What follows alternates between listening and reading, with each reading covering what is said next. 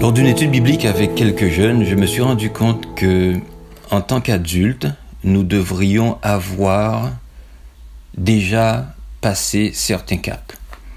Paul dit, dans 1 Timothée chapitre 4 verset 12, que personne ne te méprise parce que tu es jeune, mais sois un modèle pour les croyants dans tes paroles, ta conduite, ton amour, ta foi et ta pureté.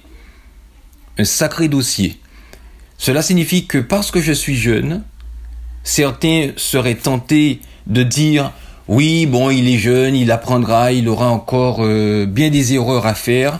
Sauf que lorsqu'on regarde autour de nous, nous nous rendons compte que certains adultes sont parfois pires dans leur comportement que certains jeunes.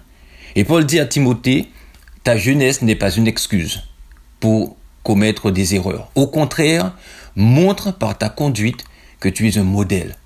Inspire les autres jeunes, mais inspire aussi les aînés. Et dans 2 Timothée chapitre 2 verset 1er, il lui donne la clé en lui disant, Toi donc, mon enfant, puise ta force dans la grâce qui nous vient de Jésus-Christ. Donc c'est pas moi, jeune, qui pourrais recevoir en moi-même ou par moi-même la force d'avoir ces paroles, cette conduite, cet amour, cette foi et cette pureté irréprochable.